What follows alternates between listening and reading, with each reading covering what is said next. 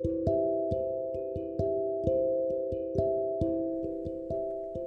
everyone. Welcome to today's Bible the podcast. I'm Sarah. I deliver to today's Bible verse for you.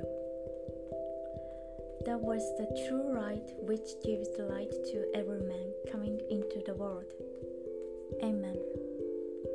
Jesus is working on all the humans, those who believe in God and those who do not, those who have received special revelation and those who have general revelation. But humans are given freedom to make choices. We can be saved simply by accepting the fact that Jesus came down into the world to save us, crucified, died, buried, and the third day he rose again. May the Lord walk beside you today too. Thank you for listening. Hope you have a wonderful day.